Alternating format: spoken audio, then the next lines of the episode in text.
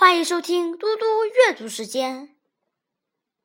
今天我要阅读的是故事《伞在哪里》。伞在哪里？一个夏天，干旱威胁着小镇上所有农作物的生命。在一个炎热的周日。这里的牧师告诉所有来做礼拜的群众：“除了祈求下雨外，没有任何办法能救我们。现在，请大家都回家祈祷。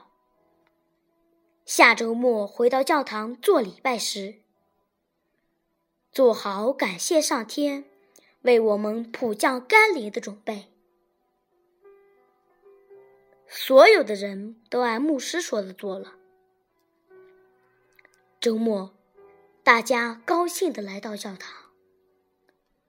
牧师却一看他们就勃然大怒：“今天我们不用做礼拜了，因为你们根本就不相信今天会下雨。”